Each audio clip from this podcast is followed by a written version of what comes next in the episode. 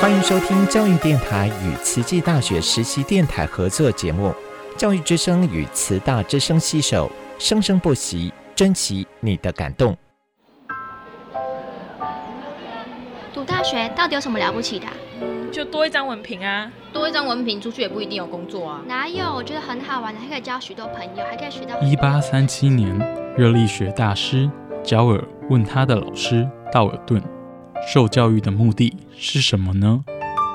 道尔顿说：“教育的目的在鼓励学生从事基本的问题探索。大学有许多课程，目的不是让你得到高分，而是让你了解自己。”欢迎收听由慈济大学教育团队制作主持的《大学了不起》。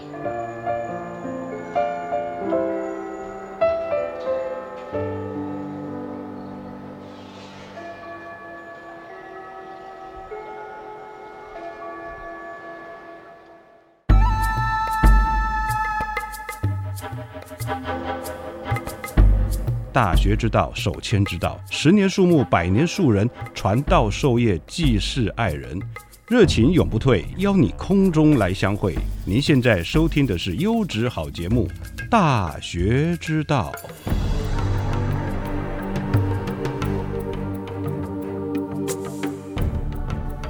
各位亲爱的听众朋友，大家好，我是何坤义，欢迎来到《大学之道》。在前几周的节目里头，跟大家提到了语音的相关的问题，那也提到了注音符号。我们有说注音符号呢，哎，要跟大家找一个时间，好好的来说明一下。择其不如撞日，我们今天就来跟大家好好说明国语注音符号。那要讲国语注音符号之前，我们先讲国语好了。这个国语我们每天都在用哦，大陆叫普通话。但是你知道吗？有很多方言呐，他们的传说当中就说他们差一点点，当年民国初年票选就可以成为国语了。那到底是不是真有一说呢？那北京话在当时的这个地位，呃，是不是这么的弱呢？呃，好像动不动都可能被取代哦。呃，像广东、河南、四川、江苏等等这一些地方呢，他们的都市都传说了说，哎，他们自己的家乡方言。当年就一票之差就能成为普通话，但是我们可以了解一下哦，是不是这么一回事儿？是不是他们家乡话就差那么一票就可以选上？我们可以了解一下哦。我们今天的节目会跟大家简单的说明哦，甚至于呢，当时还有个笑话啦，在湖北哦，湖北人他说，哎，当时在投票的时候，这个湖北的委员呢，有位仁兄，他去上了厕所啊，上了一套茅房。导致一票之差，真是一失进城千古恨，再回首已百年身。他去上个厕所回来，少了这一票，哇，这个委员恐怕不能回国，回回他的家乡了，会被打死哦。那到底是不是这么这么一回事儿呢？很多学者都信以为真哦。其实，像我们现在知道的这个厦门大学中文系的易中天教授哦，他有一本呢在讲述当时的方言的，所以叫叫做《大话方言》这一本书，他也说当年。呃，中华民国的国会呢，呃，靠投票来确定国语。我们说的广东啊，广东话就是粤语哦。呃，粤籍委员很多，所以差点呢，粤语会被选中。还好呢，孙中山先生呢，以大局为重，对每一个粤籍委员哦，对每个广东委员，一个一个跟他们官说哦，才让位于北京话哦。这样从易中天先生的这本书里头来写是，呃。还好有孙先生大局为重，而且他还对广东籍的委员一个一个来官说哦，才让位给北京话。哇，这北京话当时需要被让位的，到底是不是这么一回事儿？当然，我们先了解一下大话方言里头是怎么说的啊。我们把原文念一下给大家各位听众朋友听。啊，以下是原文啊。当年中华民国国会投票定国语，一些越籍议员要选广东话，越籍议员人数众多。当真搞民主，没准会通过。幸亏被国父中山先生苦口婆心劝住了，仍定为北京话。哇，这句话很清楚哈，这几句话写在这儿哦，书里头大话方言。事实上，从民国以来呢，在国家的这个层级啊，确立标准国语的会议一共有三次，分别是民国二年的读音统一会。一个是民国十二年的国语统一筹备会第五次的会议，还有民国四十四年的全国文字改革会议。其中勉勉强强能够跟这个谣言插上边的，就是这么第一次哦，一九一三年的读音统一会。当时啊，民国初立，这个普罗大众呢呼吁教育改革，确定啊要确定我们的国语，到底确定当时国语要以念哪一个地方的读音啊最好？当时蔡元培先生是担任教育部长，哦，蔡元培先生呢他就跟几位学者呢一起倡议组织，召开了民国读音统一会，哦，在会里头呢由各省呢我们来投票。首先，这些与会代表呢，并不是各省的议员。这个蔡元培先生是读书人啊，当时读书人很有理想的，这个是专业的问题，当然要交给专家，而不是交给一般的什么议员、委员等等等哦，那就很麻烦，因为不太清楚的，呃，这个外行的来充当内行，哇，就很麻很麻烦，这是一个，那就会变成一场一场灾难哦。那当时呢是业内的专家，呃。要符合当时的业内的专家呢，要有符合哦四个条件，至少要有其中一个。当然也有人四种都有的哦。这四个条件呢，第一个是要精通音韵学，哦，就是汉语音韵音韵学。第二个要精通小学，这个小学不是我们现在就是哎大家去读国民小学的小学 （elementary school），不是的。哦，这个小学是语言文字之学，在古代叫做小学，就基础之学了，就是字形字音字字义之学，就是文字声韵训诂啊，懂得文字的形音义要很深通。那第三个呢，是要通精通一个或两种语言哦以上的外国文字跟语言，就是你要会讲一个到两个以上的外语，而且这个书写也都很流畅。第四个要深谙多种方言，就是。呃，中华民国境内的各个方言，你要很了解很多个。那这四个里头，你条件你必须至少要有其中一个。那最后确定下来的与会专家学者一共有多少人呢？一共有八十人。大家会觉得啊，怎么那么多人不会来？当时的中国大陆这么大，对不对？这个与会学者专家一共八十人，这也还好啊。哦，大部分其实是教育部选派。那我们就可以知道说，广东刚刚提到的这个广东哦，呃，易中天先生说的这个国父一个一个去劝啊，去劝呢，请他们这个让出来哦，是不是广东的委员有那么多呢？我们来看一下，这个其实广东籍的委员只有四位，江苏有十七位，浙江有九位，北京直隶有七位，哦，其实这些票数呢，都绝大都远远超过广东啊。所以不会有存在广东人很多，然后呢，我们的孙先生一个一个的去小以大义，请他们让位啊，给北京话哦，没有这回事儿。所以这里呢，我们就可以知道说，这个恐怕不是这么样子的一个说法。那当时呢，我们中华民国也有参众议两院，这也是仿仿照美国来设置的。参议院的除少数民族之外呢，每个省都有十个名额，这表达对各省的公平。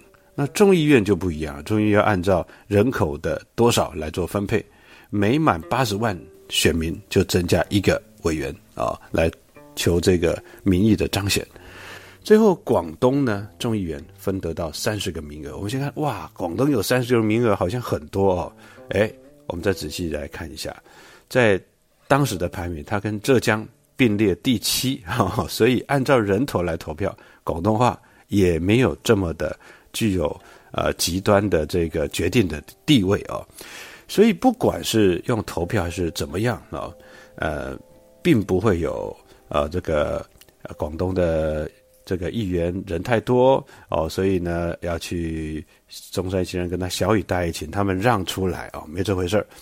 那单纯从这个语言学家来讲的话呢，国语必须以北方方言为基础，其实这是一种尝试啊，为什么？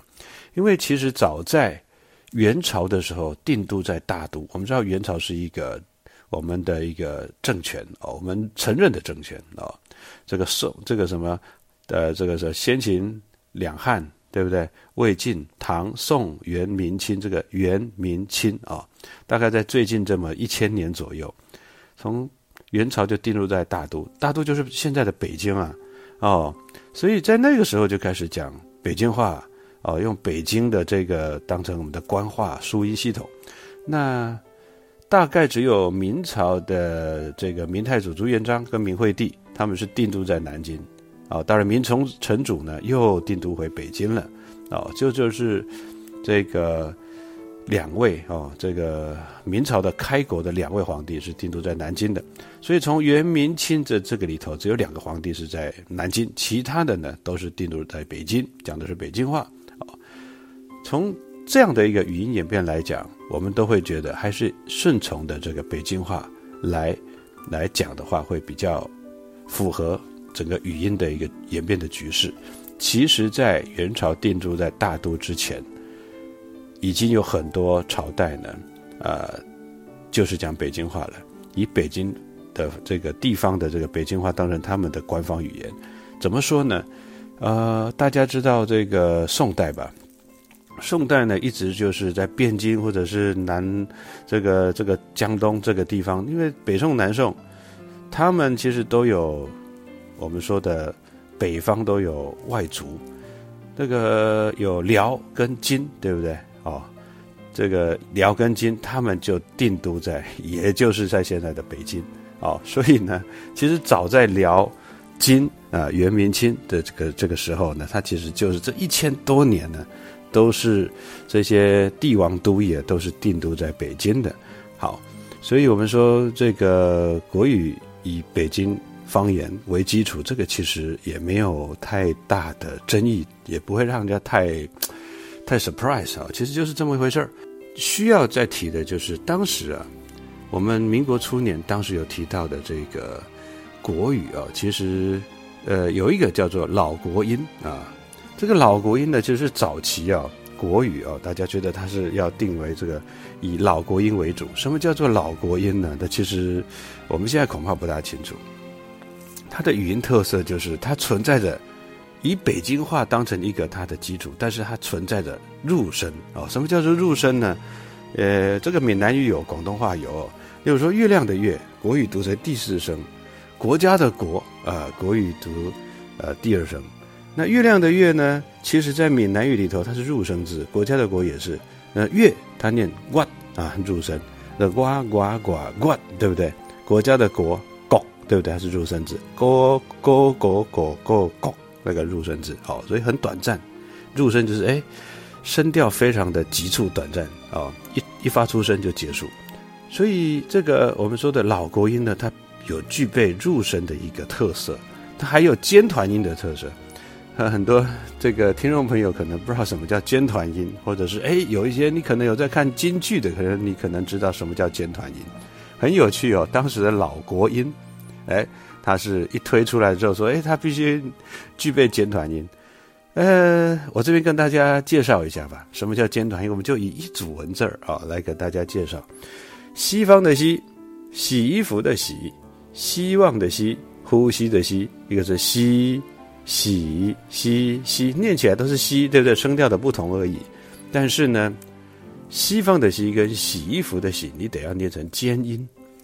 希望的希跟呼吸的吸呢？哎，团音，那团音就是不变，就是跟现在念起来的西是一样的。那尖音呢？它的西就要念成 c，哦，像西方，像这个我们说国剧、京剧，啊，这个呃，西天取经，西天那个 c 它就要念成 c 了，对不对？c 啊，西要念成 c，喜啊，它就念喜尖，声音就比较尖一点儿啊。所以这个尖音团呐，尖团音。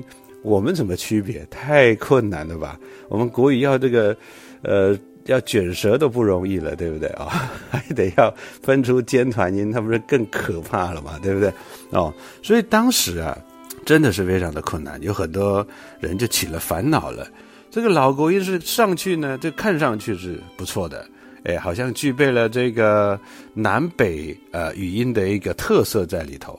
那其实那才是最复杂的哦，你不好学，对不对？都是大家在讲的一个一个想象中的语音系统，根本没有实际上在使用，所以到后来大家就说，那就反正我们就确定了嘛，这投标就北京话当成我们的国语嘛，那就直接用北京话就好了，你不要再加上一些什么南北语音的特色放在里头，让大家学起来很困难哦。所以到最后就决定了用这个北京话，哦，不需要找那种老国音这种没有任何使用基础，也没有活的参照，哦，就是一种学习上想象中的美好，哦，这个去去念它，那其实十个人念十个，大概念出来都不大一样，甚至于当时有人讽刺说，全国大概恐怕只有赵元任一个人会讲。赵元任是谁？赵元任先生是当时呢，我们说他是中国语言学之父。赵元任先生是当时最有名的一个语言天才、语言学家。听说呢，他呢，你只要让他在这个火车站哦待上一天，他呢拿个笔跟纸记录这个语音的特色、呃声啊韵调，然后还有他的一些一些特特质，还有方言哦。他呢到了一天之后呢，他就可以用这个地方的方言跟对方啊聊天。哦，你就可以知道说，这个人对语言呢，真是语言天才啊！对语音上面耳耳朵非常的锐利，而且马上可以讲得出来哦，不容易。这个老国音是一个好看但是不好用的哦，所以呢，在一九一八年刚推出啊，就马上出现了问题了。所以到了一九二三年的这个第五次的会议上，就国语统一筹备会上面呢，啊，决定了国语发音。啊，就是彻底、彻彻底底用北京话就好了，哎，不要再用这个老国音了，就把老国音废除掉，不要了，不要用那种没有使用基础也没有活的参照的，这个很恐怖，很恐怖啊！这怎么学呢？对不对？好，所以呢，这一年啊，一九二三年，确定了用北京话为主啊就好了。所以这一年值得庆贺的，为什么？我们现在国语这么好学啊，也必须要感谢这一年这些委员们，哎，做了很明智的决定，哦，也在这一年呢，国语统一筹备会已经是变成了这个教育部呃下属的机构，不用再向各省负责了，也不用呢进行这个各省的呃来投票，哦，所以我们现在呢，中华民国确定了呃通行到现在的国语，呃，也就是这一年哦做了决定。那当然了，这个我们说这个语音系统有国语、有口语跟这个书面语。那口语就是以北京话啊，北京话的语音当成一个基础。那书面语呢，就是以呃当代的这个北方官话的白话文的文法哦，来当成它的标准的规范哦。所以我们可以知道说，这真的是一件非常有趣的事情。好，我们要讲注音符号。其实注音符号在一开始我们是叫它注音字母啊。注音字母呢，它是一个是一个人为来编创的。那它是以什么为基础呢？如果你懂得文字学的话呢，这些我们的注音符号、注音字母，哎，它是以我们呃古代的小篆哦的一些文字的偏旁哦，把它简单的啊改变。让它变成好学好记，都是几笔画就结束了，哦，所以我们在写国字，如果这个字很复杂，我们用注音写，很快，两笔三笔就结束，再标上声调，很快的，哦，为什么要有注音符号？其实就是汉字太难学嘛，那注音符号容易，因为笔画汉字笔画多，所以呢，当时文文盲又多，所以你想要这个让大家来认识中文。那你看到报纸上那些字很难呐，对不对？但是如果旁边有些注音，哎，就容易了。像我们小时候小学小时候学注音，我可能汉字认得认得少，但是我会注音符号这几个，哎，对不对？二十一个声母，三个介音，一乌吁，还有十三个韵母，哎，我懂得这几个，我就可以念出来。那念出来的话呢，我大概就知道，哎，这个上面写的是什么东西。所以你就算是文盲，哎，你只要认识这几个符号就可以。这几个符号其实也有它的这个辨识度，还蛮好，蛮好辨识的哦。所以呢，也蛮好学，不复杂哦。所以它用一个容易、简单、不复杂的一些字母来让你了解哦，这几个是声，这几个是韵，这几个是哦介音，那拼起来就是哦是什么中这个这个北京话的读音哦。那这个字母到底是谁发明的？啊，我们的注音符号的字母呢，其实就是章太炎先生所编创的。他在他的这个系统里头叫做声母，叫做纽文啊，纽文，这个按钮的钮啊，文章文字的文叫纽文，文字的声纽。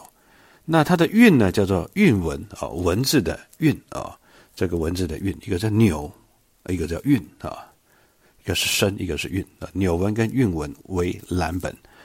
呃，这个注音符号呢，是在一九一二年中华民国的教育部所制定，一九一八年正式发布啊。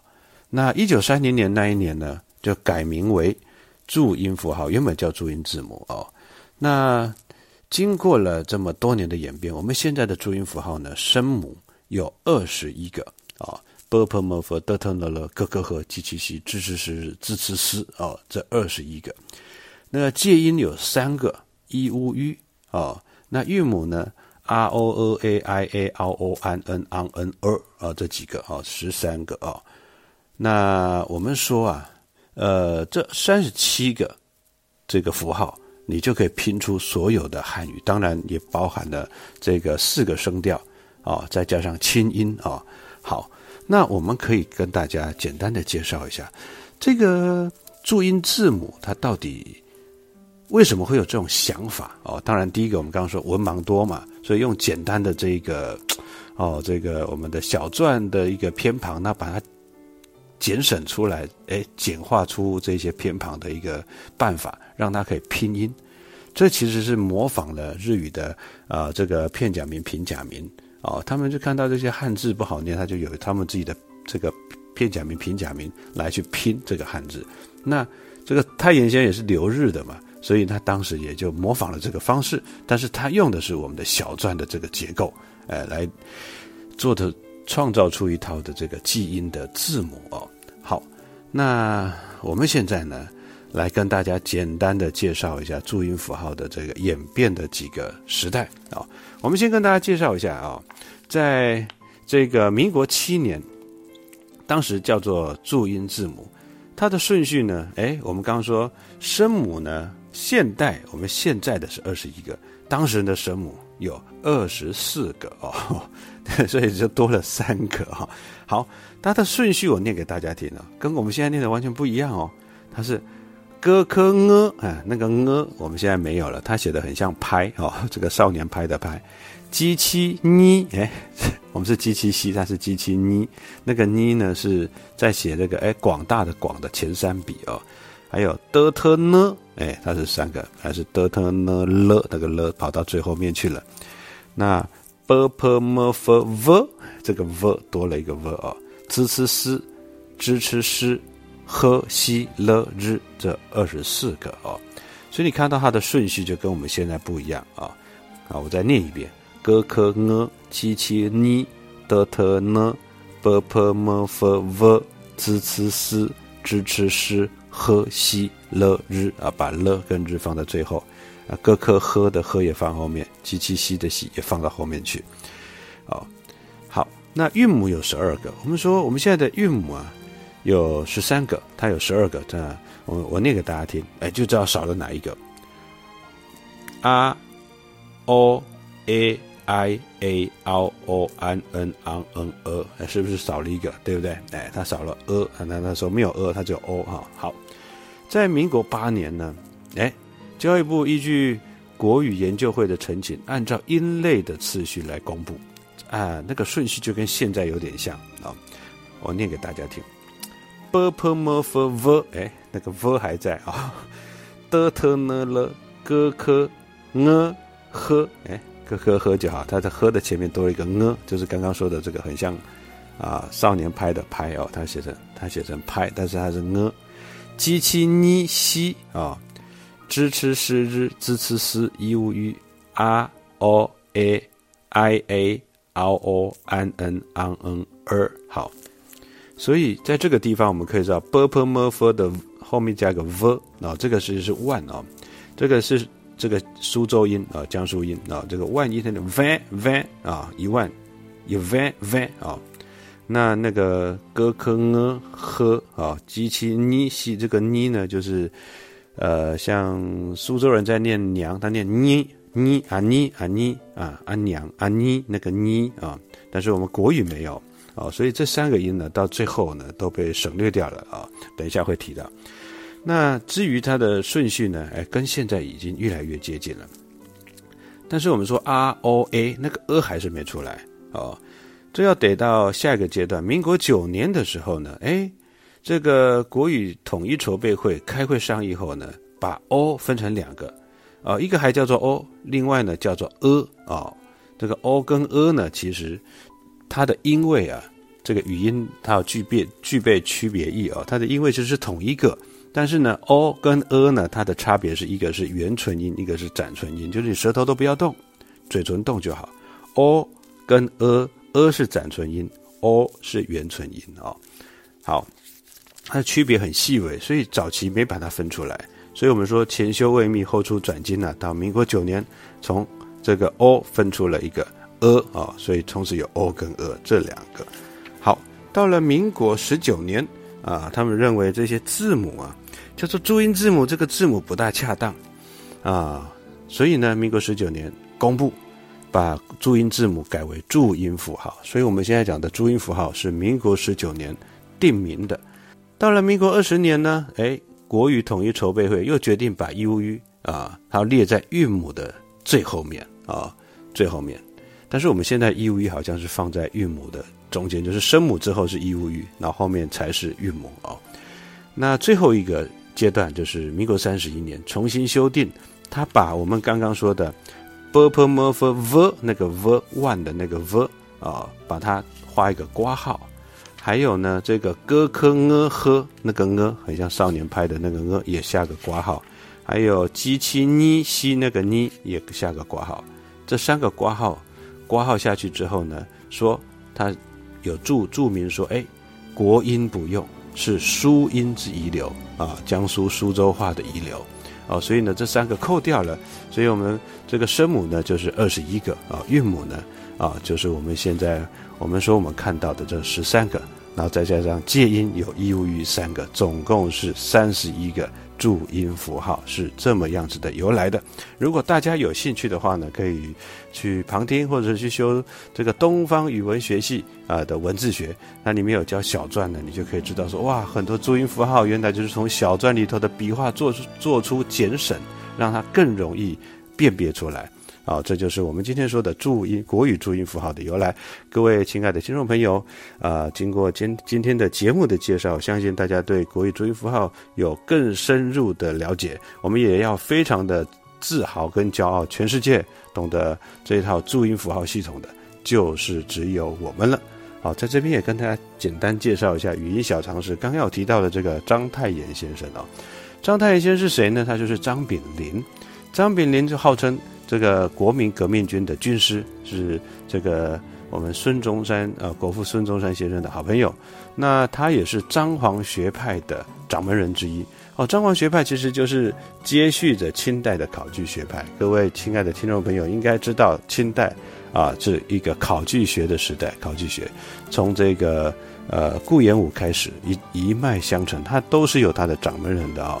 那一直到了戴震，到了。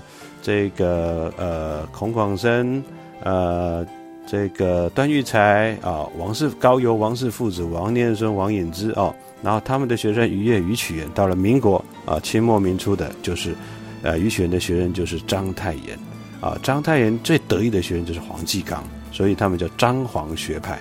那黄继刚最得意的学生就是林隐、林锦衣先生，当年呢，呃，也在我们台湾师大哦，是名教授，非常有名。也是国大代表，那林锦义先生最得意的学生就是啊，我们说师大大师哦，师大国文系的师大大师，那是票选的哦。师大大师陈新雄、陈伯元教授，陈伯元教授、陈新雄老师呢是我的恩师哦，我是他的关门弟子哦，所以这个注音符号对我来讲呢，啊，有更深一层的情感在里头，因为这是我们的掌门啊先贤啊所这个创造的啊，当然我们要更爱护他。今天节目秀一下就到了尾声了，啊，又要跟大家说拜拜。那谢谢各位听亲爱的听众朋友的收听，我们大学之道，下周我们空中再相会，感恩大家的收听。